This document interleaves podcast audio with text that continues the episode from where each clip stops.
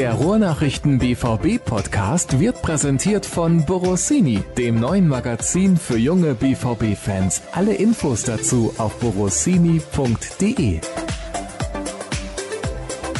Kamera läuft schon, bist du des Wahnsinns. Ich sehe, die Kamera läuft. Und damit fangen wir an mit dem nächsten BVB-Podcast der Ruhrnachrichten. Bei mir steht Florian Fröger.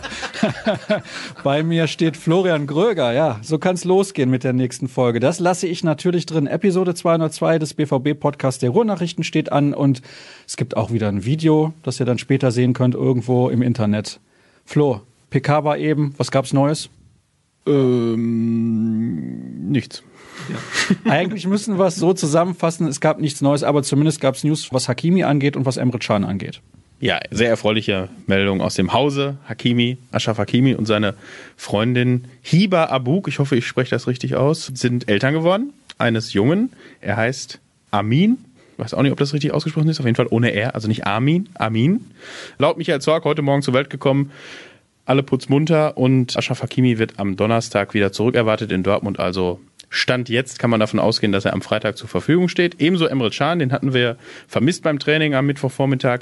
Laut Lucien Favre aber die klassische Belastungssteuerung. Wir hätten es uns denken können. Aber er hat es dann nochmal bestätigt und auch da soll es keine Fragezeichen hinter einem Einsatz geben. Also beide Spieler einsatzfähig und in Anbetracht dessen, dass Julian Brandt und Marco Reus ja ausfallen und Thomas Delaney auch noch etwas hinterher hinkt, ja, das ist eine ganz gute Nachricht, weil sonst wären die Umbauarbeiten dann doch schon etwas großflächiger ausgefallen.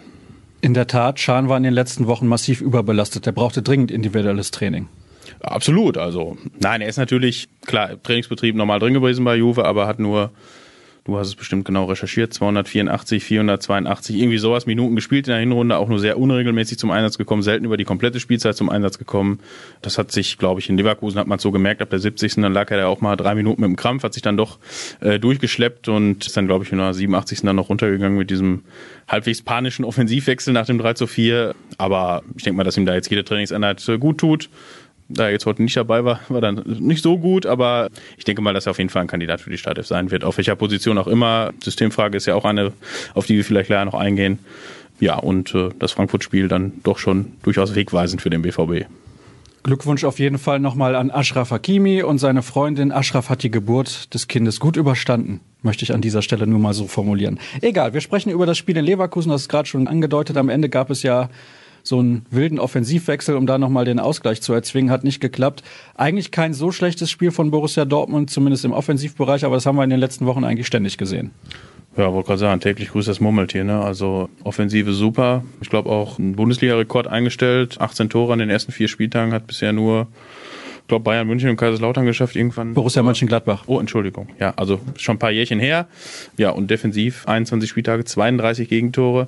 Ich habe mal irgendwann schon während der Hinrunde geguckt und die beiden Meisterschaftsjahre unter Jürgen Klopp, also da sind wir wieder bei Klopp, wir kommen ja immer zu Klopp, auf jeden Fall irgendwas auch in den 20ern, ne? 21 Gegentore und was weiß ich, 27, also am Ende der Saison. Und ich glaube, selbst wenn du jetzt noch Meister werden würdest, wäre da, glaube ich, eine 4 vorne. Bei noch 13 ausstehende Bundesligaspielen. Dürfte es also nur noch 9 kriegen. Also es wird definitiv eine 4 vorne stehen, mindestens. Geht gar nicht. Ne? Also mehr kann man dazu, glaube ich, nicht sagen. Wir haben auch im Stadion teilweise bei den Aktionen ein bisschen blöd geguckt, weil ehrlich gesagt, du, du. ja, ich gucke immer ein bisschen blöd, aber wir haben dann zusammen blöd geguckt, weil einige Aktionen gingen eigentlich gar nicht. Ich fand symptomatisch das eine Tor, ich glaube, es war das erste von Volland. Akanji steht völlig falsch, Hummels hebt dazu noch das Abseits auf. Also man kann es dann auch nicht immer auf einen schieben, sondern es sind mehrere Leute, die Fehler machen. Und das in dieser Häufigkeit ist irgendwie fast schon kaum zu glauben. Ja, kann man nur unterstreichen und ja, haben wir ja auch schon öfter darüber gesprochen. Es ist natürlich nicht nur die Dreier-, Vierer- oder Fünferkette, die da hinten steht, sondern es ist dann mannschaftlich geschlossenes Defensivverhalten, was dann zumindest teilweise nicht klappt. Also es gibt ja Phasen, wo es wunderbar klappt, dann stehen sie hinten gut, dann läuft's vorne. Äh, wenn man jetzt mal, hatten wir vorhin schon mal darüber gesprochen, das äh, Barcelona-Spiel aus der Hinrunde nimmt, 0 zu 0. Das war ja defensiv überragend. Also ich glaube, wenn man die Offensive von Barcelona so gut wie ausschaltet, kann man sich dann schon mal eine Eins darunter schreiben unter den Auftritt. Aber ja, Leverkusen war es dann eher eine 5. Und ja, es wechseln sich dann so ein, so ein Mischverhältnis zwischen mannschaftlich nicht gut verteidigt und dann auch individuell. Immer wie du hast, es gibt ja kaum ein Spiel, wo jetzt nicht individuell ein Patzer passiert und dann meistens auch ein Gegentor daraus resultiert. Ja, und Manuel Akanji ist da dann leider häufig mit dabei, aber auch Mats Hummels, der eigentlich gut angefangen hat in Leverkusen. Nach 30 Minuten dachte du, wow, hinten alles abgeräumt bisher, vorne endlich mal ein Tor gemacht nach der Ecke. Hat ihn, glaube ich, auch sehr gefreut, dass es dann endlich mal geklappt hat. Ja, aber unterm Strich täglich grüßt das Murmeltier. Also es ändert sich aktuell nicht viel und es bestehen, glaube ich, auch berechtigt Zweifel, dass das jetzt von heute auf morgen oder vielleicht auch im Laufe der Saison nicht mehr abgestellt werden kann. Und ja, dann wird es so irgendwie weitergehen. Lass uns kurz über Mats Hummels sprechen, der, du hast es gerade gesagt, in Leverkusen sein erstes Saisontor geschossen hat, hatte ja jahrelang nicht mehr für Borussia Dortmund gespielt und deswegen auch nicht für den BVB getroffen, aber das ist ja dann auch logisch. Sein erstes Tor seit 2016 im April, damals in der Europa League beim Heimspiel gegen den FC Liverpool.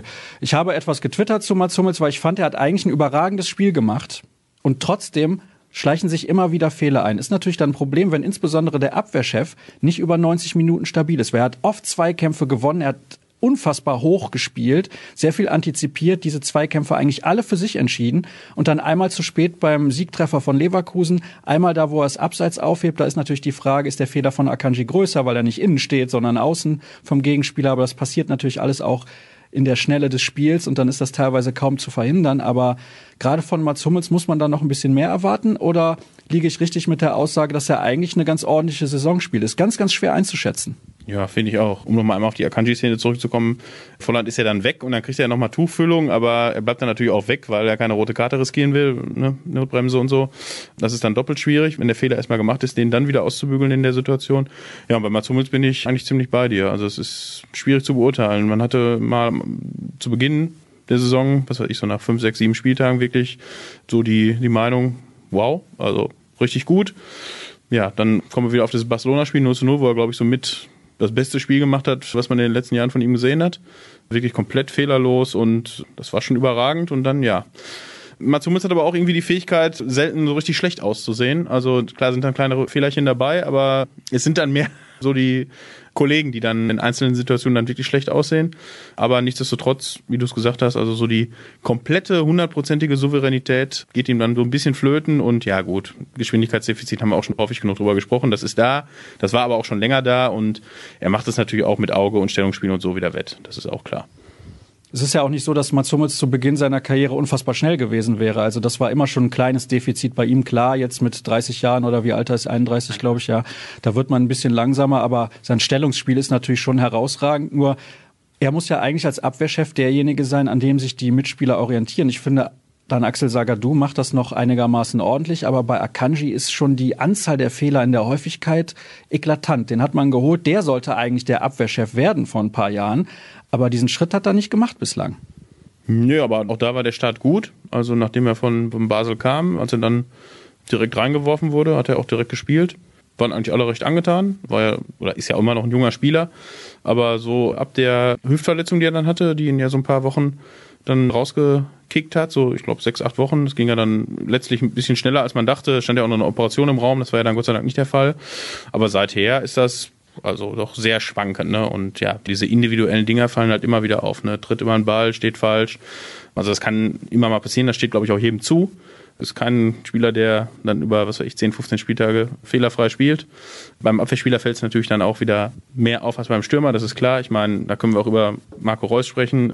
Wie oft hat der in dieser und in der vergangenen Saison 1 gegen 1 gegen Torwart den nicht gemacht? Ich glaube, 9 von 10 nicht. Normal müsste die Quote umgekehrt sein.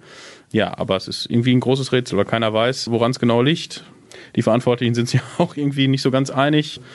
Lucien Favre mantraartig predigt er, wir müssen weiterarbeiten, es wird besser, aber irgendwie wird es nicht besser. Ja, also klar, auf lange Sicht kann es auch sein, dass, oder wird es so sein, dass Akanji dann aus der ersten F fallen wird, wenn alle Optionen, personelle Optionen wieder da sind. Ob dann Emre Can hinten spielen wird, höchstwahrscheinlich.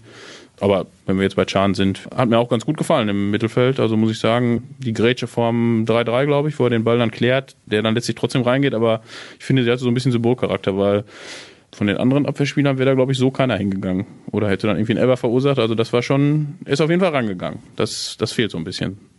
Also er ist auf jeden Fall auch vorangegangen. Das hat mich direkt beeindruckt, weil es war sein erstes Spiel von Anfang an. Klar, in Bremen ist er noch eingewechselt worden, aber da war die Situation im Spiel schon eine andere. Jetzt hat er von Anfang an gespielt, hat ein Tor geschossen. So ein Tor wird er natürlich auch nicht alle Tage schießen, aber trotzdem. Ich fand, es war eine sehr, sehr gute Leistung von Emre Can. Wir kommen zu den Hörerfragen und ich habe eine sehr lange Frage bekommen, deswegen muss ich die einfach mal ablesen. Ich, ich so lange raus. Ja, kein ne? Problem. Ich finde, die Defensivprobleme werden zu stark personalisiert, da wir entweder auf Akanji oder Witzel verbal draufgehen und in deren offensichtlichen Fehlern die Erklärung allen Übels gesucht wird. Korrekterweise sind die Probleme in der Defensive die Folge einer taktischen Änderung, die auch von der Öffentlichkeit eingefordert wurde. Wie oft sagte man, der BVB spiele zu vorsichtig, warum stelle Favre immer Delaney und Witzel auf? Seit der Änderung auf die Dreierkette spielt man mit einem Sechser Offensiver, was zwei Folgen hatte.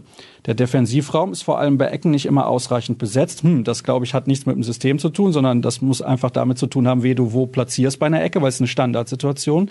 Zudem spielt die Mannschaft nun öfter Offensivpressing, was aber nicht immer mit dem vollständigen Durchzug erfolgt und durch fehlende Abstimmung Räume öffnet. Das finde ich ist schon so. Nicht alle ziehen mit und bei offensivem Pressing muss jeder mitziehen.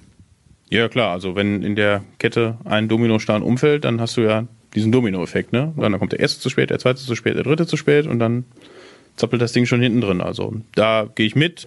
Was die Ecke angeht, bin ich bei dir. Wobei man da auch sagen muss, bei der defensiven Ecke muss man ja auch mal was Positives sagen. Also das hat sich ja deutlich verbessert. Diese Standardsituation, Problematik. Ich meine, klar kriegt man jetzt auch nochmal ein Gegentor nach einer Ecke. Aber wenn wir an die Hochzeit zurückdenken, wo jeder Freistoß oder jede Ecke da fast ein Gegentor nach sich zog, hatte sich der BVB in der Hinsicht dann doch deutlich verbessert. Was muss denn jetzt passieren, damit Borussia Dortmund nicht weiter entweder so viele Tore kassiert oder wieder so ein Angsthasen-Fußball spielt. Weil das hat Lucien Favre ja auch übrigens immer betont. Er hat auch letzte Saison gesagt, wir spielen gar nicht defensiv. Wir spielen sehr offensiv, weil wir sehr offensive Außen haben und so weiter und so fort. Und alle haben immer gesagt, oh, stimmt doch gar nicht, nimm doch einen Sechser raus, brauchst du überhaupt nicht. Aber es hat sich eigentlich an der Defensivschwäche dadurch nichts geändert. Ich habe das Gefühl, Borussia Dortmund kassiert so viele Gegentore wie vorher. Müsste man mal eine Statistik rauskramen, wie das wirklich ist. Ja, und der Eindruck im Vergleich zum Beginn der Hinrunde, äh, der Rückrunde ist ja jetzt auch ein komplett anderer. Ne? Ich meine, klar, das ist dieses Augsburg-Spiel, wo es auch nochmal Vogelwild war. Dann hast du eigentlich gedacht, nach Union und Köln wird's besser. Ja, und dann kam jetzt dieser doch sehr starke Rückfall. Erst Bremen, was ja auch in der ersten Halbzeit auch so wirklich eigentlich gar nichts war. Und ja, Leverkusen jetzt wieder auch mit äh, in Wellenbewegungen. Erst dachtest du, oh, scheiße. Dann äh, Spiel gedreht. Dachtest du, ja gut, 3-2 oder was weiß ich, vielleicht machst du noch ein 4-2, dann hast du zwar weiterhin Probleme in der Defensive und kriegst Tore, aber gut, jetzt erstmal der Sieg heiligt die Mittel. Ja, das klappte dann auch nicht. Und ja, diese Taktik-Defensivdiskussion, es ist halt immer eine Frage, wie du deine Position danach ausfüllst. Ne? Wenn du nicht gut spielst auf dieser Position, sei das jetzt in einem 3-5-2, 4-4-2 oder einem anderen System, gibt es halt Probleme. Und ja, die Viererkette war ja schon dann eigentlich abgesägt nach der Umstellung. Jetzt ist die Dreier-Fünferkette wieder in der Kritik. Gut, jetzt hat man in Leverkusen einmal wieder mit Viererkette gespielt, aber die Dreier-Fünferkette war jetzt eigentlich gesetzt. Also weiß ich nicht. Da müssen wir jetzt Manndeckung spielen, die Dortmunder, oder ohne Abwehr, weiß ich nicht. Also es ist ne, dann immer eine Frage, wie du die Position definierst und wie die Abstände in der Abwehr sind, wie das Zusammenspiel mit den Mitspielern ist. Und das passt halt irgendwie nicht. Und ja, es ist halt schwierig dran zu glauben, dass sich das jetzt kurzfristig ändert. Eine Hörernachricht muss ich natürlich vorlesen, die kommt von Lukas, Grüße bitte. Ich weiß jetzt nicht an wen, weil du sollst wahrscheinlich nicht gegrüßt ja, werden. Ich soll gegrüßt werden. Ja, ja, eben, natürlich. Also Grüße zurück. Ja, Grüße zurück an der Stelle. Es wird viel über andere Positionen gesprochen, aber meiner Meinung nach fehlt Thomas Delaney im zentralen Mittelfeld. Seine Aggressivität und Sicherheit hat beispielsweise gegen Leverkusen im Hinspiel und gegen Barcelona sehr geholfen. Witzel scheint derzeit manchmal etwas zu passiv zu sein. Wie seht ihr Thomas Rolle in Zukunft?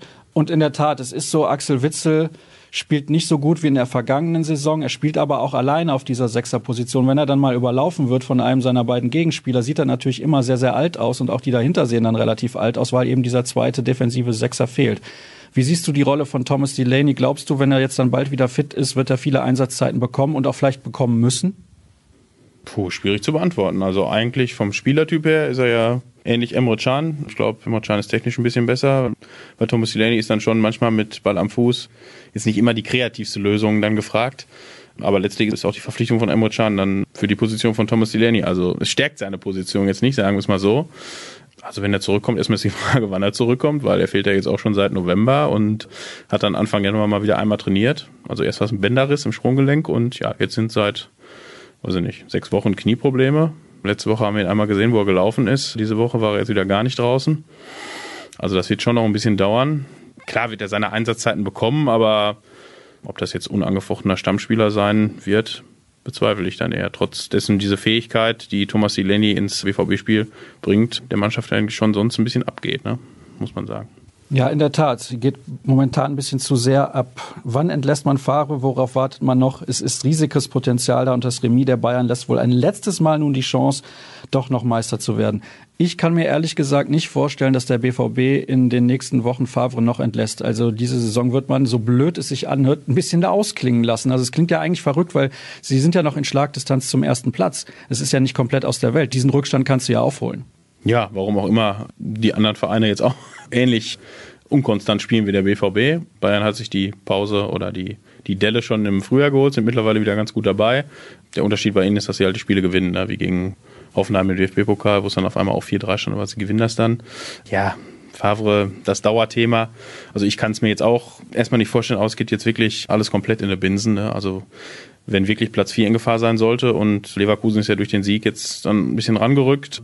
Also wenn der wirklich in Gefahr sein sollte, würde ich nicht ausschließen, dass da noch was passiert. Aber ich würde mal sagen, sie werden es versuchen, mit allen Mitteln zu vermeiden. Und ja, also die Tendenz ist auf eine Trennung im Sommer, glaube ich, derzeit zu wetten, ist die Quote jetzt nicht sonderlich hoch. Wir kommen zur nächsten Hörerfrage und die beschäftigt sich mit unterschiedlichen Aussagen einzelner Akteure, nämlich Favre, Hummels, Chan und Kehl, die alle unterschiedliche Erklärungsansätze und Vorstellungen hatten. Wie schätzt du das ein, dass die, also ich will nicht sagen, nicht auf einer Wellenlänge liegen, aber dass die trotzdem alle eine unterschiedliche Erklärung für das haben, was da passiert ist in Leverkusen beziehungsweise in den letzten Wochen? Und es ist ja diese alte Thematik, die wir zuletzt im Podcast auch schon immer aufgegriffen haben. Auswärts drei Gegentore in Augsburg, auswärts drei Gegentore in Bremen, auswärts vier Gegentore in Leverkusen. Also zu Hause funktioniert Da waren die Gegner auch nicht so stark. Deswegen wird es sehr interessant sein, wie das am Freitag gegen Frankfurt so aussehen wird. Aber man muss schon konkret sagen, sie haben Probleme vor allem im fremden Stadien. Ja, also diese etwas verschiedenen Ansätze nach dem Leverkusen-Spiel sind uns dann doch auch aufgefallen sie meinen wahrscheinlich irgendwie alle das gleiche, aber es ist schon ein etwas anderer Ansatz, dass der Spieler das dann vielleicht ein bisschen anders als der Trainer sieht, ist jetzt, glaube ich, auch nicht so mega überraschend. Bei Lucien Fabre jetzt nochmal im Speziellen, weil er sagt ja im Prinzip immer das Gleiche. Und ja, also die nächsten beiden Spiele, klar. Also Frankfurt und dann auch Dienstag Paris, ist schon mal jetzt ein Gradmesser. Frankfurt zu Hause, wie gesagt, Freitagabend ist Dortmund ja seit 1827 ungeschlagen. Also wenn es danach geht, gewinnst du das Spiel wieder, dann hast du wieder Ruhe, dann hast du Paris. Da weiß jetzt keiner, wie es ausgeht, weil Paris ja auch, ne, glaube ich, eine nicht ganz so krasse, aber auch ähnliche Form, ne, vorne sehr viel Qualität, hinten mitunter anfällig, wobei ich habe jetzt mal geguckt, ich glaube, die haben 17 Gegentore gekriegt, sind mit 13 Punkten Vorsprung Erster. Also der Vergleich hinkt dann doch ein bisschen. Ja, wir müssen schauen. ja, wir schauen mal und wir schauen auch auf die nächste Hörerfrage. Sollte die Zeit von Lucien Favre im Sommer tatsächlich zu Ende gehen? Denkt ihr, Jesse Marsch von Salzburg wäre intern ein Kandidat? Ich halte viel von ihm, schreibt Gregor. Das ist wirklich ein interessanter Trainer. Der ist nach Salzburg gekommen und dann haben die in der Champions League richtig für Furore gesorgt, auch wenn sie in der Vorrunde ausgeschieden sind. Aber sie haben trotzdem gegen Liverpool und auch gegen Napoli mitgehalten der lernt Deutsch, aber es gab ja dieses interessante Video mit seiner Ansprache in der Halbzeit, glaube ich, bei irgendeinem Spiel, wo er die Jungs richtig heiß gemacht hat. ist schon ein paar Monate her. Glaubst du, so jemand wäre eine Option, weil Borussia Dortmund sich, glaube ich, schwer tut, einen Spieler, nee, ein Spieler ist falsch, einen Trainer zu installieren, der nicht komplett Deutsch spricht. Nur dieses Argument funktioniert bei Lucien Favre eigentlich auch nicht. Ja, teilweise zumindest, ne? Sehr böse von dir, also wirklich. Nein, ich meine das gar nicht böse. Ich meine das nur so, dass die Kommunikation ja zwischen Spieler und Trainer ein ganz, ganz wichtiger Faktor ist. Jetzt gibt es in der Mannschaft viele Spieler, die auch Französisch sprechen. Ich glaube, das erleichtert natürlich die Kommunikation, das ist ganz klar. Aber eigentlich sprechen alle auch Englisch. Das heißt, wenn du einen Trainer hast, der aus Amerika kommt, da ist die Kommunikation eigentlich auch gar kein Problem. Und Jesse Marsch wäre vielleicht auch jemand, dem es leichter fällt, mit der Presse zu arbeiten. Und das wirkt sich, glaube ich, auch immer auf die Berichterstattung aus, auf die Art und Weise, wie die Leute von draußen draufschauen auf die Situation und wie kritisch sie dann auch mit dem Trainer sind. Also was ist jetzt die Frage? Ja, die Frage ist, wäre er ein Kandidat? Glaubst du, das könnte jemand sein, an dem Borussia Dortmund Interesse hat? Da gibt's natürlich dann jetzt auch noch die Verbindung, dass er mal Erling Haaland trainiert hat und so weiter, dass er die gleiche Muttersprache spricht wie Jaden Sancho, dass da vielleicht noch mal eine Möglichkeit besteht, da, ja, den eventuell noch ein Jahr davon zu überzeugen, mit einem Hakimi, der dann eventuell auch bleibt, oder Haaland noch ein Jahr zusammenzuspielen, weil ich glaube, das macht ihn schon richtig Bock in dieser Kombination. Darf man auch nicht unterschätzen. Also ich würde erstmal gar nichts ausschließen. Ne? Also klar, Deutsch sprechend wäre am besten wahrscheinlich oder ist auch die Wunschvorstellung, aber das andere ist jetzt auch kein Ausschlag, Ausschlusskriterium, so ist das Wort. ja, was so Nachfolge angeht, ist wirklich schwierig, weil man diskutiert halt die altbekannten Namen. Wer ist auf dem Markt? Nico Kovac ist auf dem Markt, Roger Schmidt ist auf dem Markt. Das waren ja auch Gottes Willen. Also ja. Roger Schmidt kann eigentlich für Borussia Dortmund keine ja, Option sein. Wurde zumindest gespielt, der Name vergangenen Herbst nach dem Paderborn-Spiel ja auch, dass auch alles spitz auf Knopf stand. Ja, Daniel Farke wird immer genannt, sicherlich auch interessant. Die Frage ist halt, was will die Geschäftsleitung? Also ich glaube, dass die auch durchaus mal einen prominenten Namen wie Pochettino oder so. Der kostet natürlich dann auch ein paar Euro mehr. Also ich finde es schwierig. So die perfekte Lösung habe ich zurzeit nicht. Pochettino habe ich übrigens heute gelesen, möchte gerne in England bleiben. Also die Lösung schließe ich mehr oder weniger aus, auch in Kombination mit dem, was er dann kosten würde. Das kommt ja auch noch immer dazu. Aber auch das wird kein Ausschlusskriterium sein, glaube ich. Ich meine, klar, ich weiß jetzt nicht genau, was ein Favre verdient, aber es wird irgendwo im unteren einstelligen Millionenbereich sein oder mittleren. Und bei Pochettino, ne, ich meine, wir kennen die Zahlen auch von Emre Can, was er bei Juve verdient hat. Da muss man sich dann, wenn man zu Borussia Dortmund geht, wahrscheinlich ein bisschen reduzieren, aber so ein hoher einstelliger Millionenbetrag wird es dann auch sein. Ich weiß nicht, ob man davor zurückschreckt oder nicht, ob man es riskiert. Ich meine, das Geld wäre da, also das könnte man machen. Ist jetzt nicht so, als wenn er sagt, das können wir nicht finanziell nicht stemmen. Eine Frage ist sehr, sehr interessant, die ich auf jeden Fall mit reinnehmen möchte. Viel wäre, wäre Fahrradkette, schreibt der Hörer, aber hätte man doch auf Diallo statt Akanji setzen sollen. Ich möchte jetzt nicht den ganzen Text vorlesen, aber das finde ich schon sehr interessant, weil Akanji halt nicht funktioniert in dieser Saison, nicht gute Leistungen bringt und Diallo, ich weiß gar nicht, wie viel spielt er eigentlich bei PSG, weil ich das jetzt nicht so extrem verfolgt habe. Ist er da Stammspieler? Weißt du das zufällig? Ich glaube, er hat die meisten Spiele gemacht, ist jetzt aber verletzt. Ja, aber solche Fragen sind ja hypothetisch. Ne? Was wäre, wenn gewesen? Also klar hat Abdul Diallo hier häufiger Linksverteidiger als in der Mitte gespielt, aber das war okay, aber ich würde jetzt auch nicht sagen, das war jetzt überragend. Also man hat für Diallo, glaube ich, sehr viel Geld in die Hand genommen von Mainz. Das waren irgendwie 28 Millionen. Für den Betrag hat man ihn auch wieder verkauft. Also ich denke, das Geschäft war okay, das konnte man so machen. Und ich glaube, hier hat keiner, zumindest jetzt bei uns gestanden, hat gesagt, boah, wie kann man jetzt den Diallo verkaufen? Also dass irgendjemand von diesen Damals war ja Diallo oder Sagadu, einer von den beiden geht und so kam es ja dann auch. Also ich finde im Nachhinein der Transfer ist okay. Mit dem Wissen von heute hätte man es auch anders machen können, aber ob der BVB dann jetzt deswegen mit zehn Punkten Vorsprung an der Tabellenspitze steht, würde ich mal bezweifeln. So, zum Projekt Dreierkette, Fünferkette, ob das endgültig misslungen ist, da haben wir eben schon drüber gesprochen, auch über Thomas Delaney. Denkt ihr, es fehlt ein Motivationstrainer, Taktiken hin und her, aber der BVB ist ein emotionaler Verein und braucht nicht nur Taktiken vom Trainer, sondern auch jemanden, der mit Emotionen dabei ist und auch mal ausflippt, wenn es nicht läuft, statt immer denselben Phrasen. Also die Phrasen sind tatsächlich immer dieselben, weil Lucien Favre schon extrem geduldig ist und entwickeln will und arbeiten will. Ich stelle mir eher so die Grundsatzfrage, nicht braucht Borussia Dortmund Motivationstrainer, sondern braucht Borussia Dortmund mehr Geduld und das Umfeld mehr Geduld? Oder ist das eigentlich gar nicht möglich, wenn man weiß, was der Verein in den letzten zehn Jahren alles so erreicht hat, dass man dann sagt, ja, wir haben zweimal den Pokal gewonnen, zweimal die Meisterschaft, wir haben mehrfach den Supercup gewonnen, waren im Champions League Finale. Unser Anspruch muss sein, zumindest mal ganz knapp an den Bayern dran zu sein, um auch mal wieder deutscher Meister zu werden. Ist das eigentlich das Grundsatzproblem und nicht Favre oder irgendwelche Spieler, die Fehler machen? Ja, glaube ich ja. Also man will schon kurzfristigen Erfolg und ich glaube, wenn man mal so auf die Transferstrategie der vergangenen Jahre guckt, ist das auch eher so ein, so ein Misch aus. Ich hole jüngere Spieler, um sie zu entwickeln, aber jetzt gerade im letzten Sommer ja auch, ich hole Spieler, die bereits in der Liga ihre Stärke unter Beweis gestellt haben und erfahren sind. Also jetzt eine klare Strategie in eine Richtung, finde ich, ist da jetzt nicht zu erkennen. Das ist eher mehr so ein Mischmasch und was ja auch okay ist. Also ne, nur mit Jungen kannst du es nicht, nur mit Alten wird es wahrscheinlich auch nicht klappen. Aber das ist eher auf kurzfristigen Erfolg angelegt, als ich sage, ich werde mal 2024 vielleicht deutscher Meister und dann gucken wir mal, wie es weiterläuft. Also das sollte schon nach Möglichkeit in den nächsten, was weiß ich, ein, zwei, drei Jahren passieren. Zumal man ja auch, und das ist ein bisschen das Problem, nicht so viel Zeit hat. Die Bayern sind gerade in einem Umbruch, glaube ich, dass sie immer noch in einem kleinen Umbruch sind. Sie haben Robben und Ribéry ziemlich lange mit durchgeschleppt und diese Phase wollte eigentlich Borussia Dortmund auch nutzen und das hat halt eben nicht funktioniert. Wäre Freitag nicht mal die Zeit, Witzel eine Pause zu geben? Ich glaube, das lässt die Personalsituation gar nicht zu. Ja, auf der Position jetzt auf keinen Fall. Also an sich, glaube ich, wenn das möglich wäre, dann ja, weil man hat gesehen, wie es in der vergangenen Saison war. Dann war er irgendwann verletzt, Muskelfaserriss und ist auch jenseits der 30 mittlerweile. Also sollte er seine Pausen hin und wieder bekommen, was Lucien Favre eh schon sehr ungern macht. Also gerade bei Witzel und Reus nach Möglichkeit gar nicht. Aber wie gesagt, also bei der jetzigen Personallage auf der Position geradezu ausgeschlossen.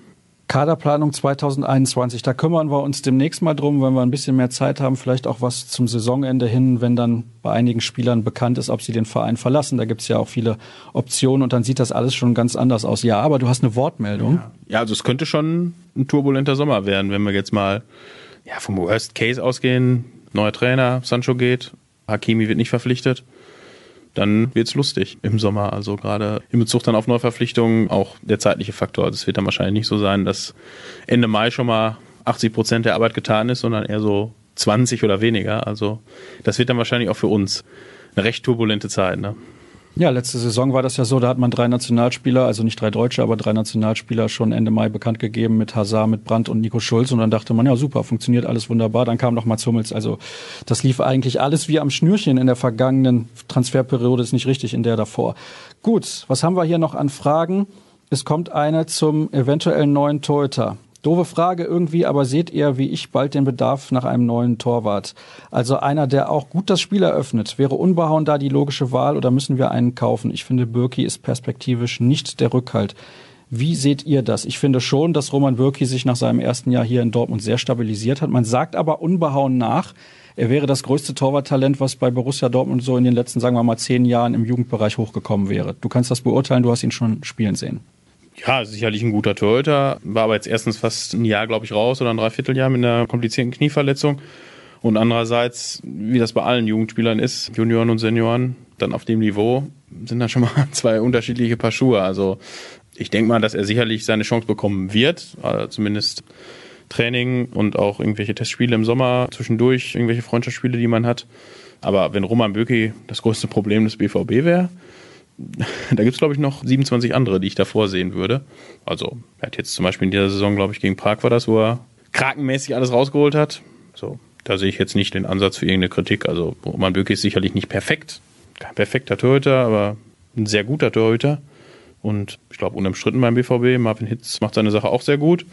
Wenn er reinkommt, klar ist das dann immer ein Problem mit fehlender Spielpraxis, wenn du dann nur ein oder zweimal pro Saison reinkommst. Zu Saisonbeginn hat er ja mehrere Spiele gemacht und, glaube ich, auch nichts verloren, wenn Marvin Hitz im Tor stand. Hat sich das schon geändert? Haben wir mal Dortmund da schon einmal verloren? Ja, jetzt im Pokal gegen Richtig, Bremen. Genau, da war die Serie gerissen, aber also wie gesagt, wenn das das größte Problem wäre, dann wäre, glaube ich, alles super. Kennst du noch Andreas Reinke? Natürlich kenne ich Andreas Reinke. Werder Bremen, oder? Kaiserslautern? Ist mit beiden Vereinen deutscher Meister geworden und beide sind trotz Andreas Reinke deutscher Meister geworden. Also dann könnte Borussia Dortmund, glaube ich, auch mit Roman Bürki deutscher Meister werden. Da sehe ich jetzt nicht das Problem. Wir kommen zum Abschluss unseres heutigen Podcasts noch zum Ausblick auf das Spiel gegen Eintracht Frankfurt. Es ist halt dann wieder ein Heimspiel. Und du hast eben schon angedeutet, wenn man das gewinnt, dann ist ja wieder alles in Ordnung. Aber es ist ein Heimspiel. Das muss gewonnen werden. Naja, was heißt alles in Ordnung? Klar, ne, dann wird es ja schon mal wieder für 24 Stunden zumindest, ich weiß gar nicht, ich glaube, die Bayern spielen Sonntag erst in Köln. Leipzig spielt gegen Bremen. Die Ausgangslage ist da eigentlich klar. Also könnte es erstmal wieder auf einen Punkt dann ranrücken, auf die Bayern, aber ja, es muss konstant sein und die nächsten Aufgaben sind dann halt, wie gesagt, Paris. Das lasse ich mal außen vor, weil da ist Paris, denke ich, Favorit. Der BVB hat sicherlich eine kleine Chance. Muss dann aber auch das Heimspiel, denke ich mal, so 2-0 oder 3-1 irgendwie gewinnen. Da müssen ohne Gegentor, was gegen Paris schwierig wird. Danach ist, glaube ich, in der Liga nochmal in Bremen, Freiburg und bist du in Gladbach. Also es muss, es muss ja jetzt mal eine Siegesserie her, wenn du wirklich da nochmal ganz oben angreifen willst. Auch wenn es nur vier Punkte sind, es ist halt irgendwie so eine verfälschte Wahrheit. Ich glaube, das können auch mittlerweile alle realistisch einschätzen. Also so sehr die Fanbrille haben, haben die Leute da nicht mehr auf. Aber es bleiben Zweifel, ne? Wir haben Zweifel. Hast du Zweifel, dass Borussia Dortmund das Spiel gegen Eintracht Frankfurt gewinnt? Frankfurt hat in dieser Saison schon die Bayern hochgeschlagen. Sie haben zweimal Leipzig geschlagen in der Liga und im Pokal. Also sie hatten eine Phase zwischendrin, wo es nicht so gut funktioniert hat, aber sie wirken jetzt wieder deutlich stabiler. Das ist ein gefährlicher Gegner. Absolut. Also, hast gesagt, zweimal Leipzig geschlagen, einmal in der Bundesliga, einmal im DFB-Pokal, vier Pflichtspiele jetzt von den vergangenen fünf gewonnen. Also das wird schon eine ambitionierte Aufgabe. Aber ich denke jetzt mal, dass es ein knapper Sieg werden wird. Ich liege ja mit meinen Tipps eigentlich immer richtig. Von daher bin ich da mal optimistisch. Aber wie gesagt, ein Sieg gegen Frankfurt löst jetzt beileibe nicht alle Probleme des BVB. Wo siehst du in der Aufstellung am Freitag Emre Can auf welcher Position? Ich glaube, dass er erstmal im Mittelfeld bleibt. Auch aufgrund dieser Problematik im defensiven Mittelfeld, dass dann Chan und Witzel auf der 6 und 8 spielen. Und ja, was jetzt der Ersatz für Marco Reus und Julian Brandt angeht, Also fände es sicherlich schön, wenn Giovanni Reina mal seine Chance bekommen würde. Allerdings hat man jetzt auch bei allem Talent und bei allen tollen Sachen, die er gemacht hat, tolles Tor in Bremen, aber jetzt in Leverkusen hat man dann auch schon gemerkt, körperlich, wenn da mal einer, also er lag recht oft auf dem Boden, das ist halt ein Gewöhnungsprozess und der dauert halt seine Zeit. Ne? Ob das jetzt sechs Monate ist, ein Jahr, zwei Jahre, ist, glaube ich, völlig normal. Andererseits gibt es ja auch die Möglichkeit, Mario Götze auf die Position zu stellen. Ich glaube, dass seine Fähigkeiten da durchaus gefragt sein könnten. Mahmoud Daoud hat man auch noch, ist ja auch so ein speziell gelagerter Sonderfall, irgendwie eigentlich ein cooler Zocker, aber kriegt es halt nicht auf die Platte. Ist dann höchstwahrscheinlich auch das letzte halbe Jahr hier. Bei Mario Götze deutet ja auch alles auf eine Trennung hin im Sommer. Und ja, also es gibt noch genug Optionen. Von daher und auch was Verletzungspech in dieser Saison angeht, glaube ich, hält sich das beim BVB in Grenzen. Jetzt auch wenn jetzt mal drei Spieler fehlen, aber wir hatten jetzt noch keine Kreuzbandrisse und was weiß ich, Meniskusschäden. Also das ist in dieser Saison, glaube ich, ganz okay.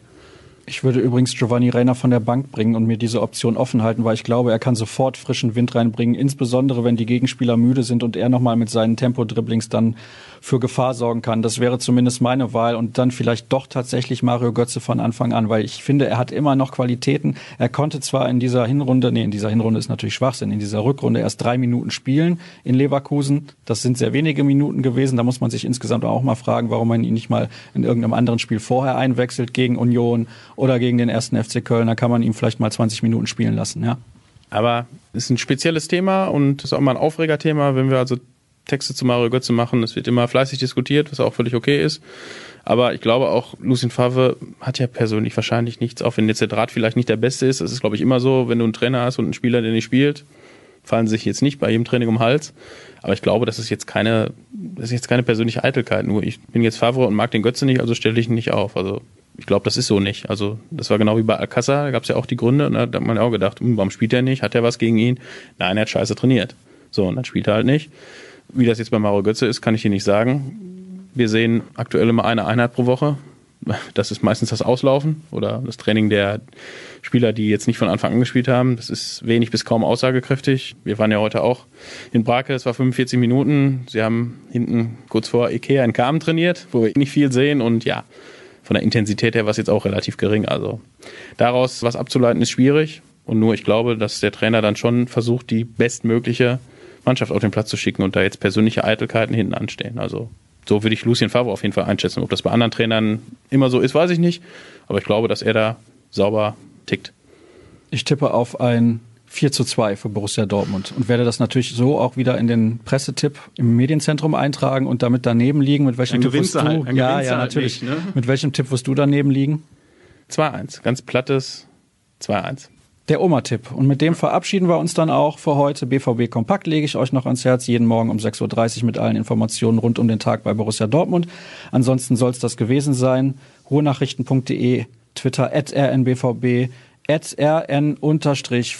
Das bleibt auch so. Ja, es bleibt so, Katastrophe. Und at Sascha Staat, das war's für diese Woche und nächste Woche hören wir uns dann wieder. Bis dann, tschüss. Tschüss.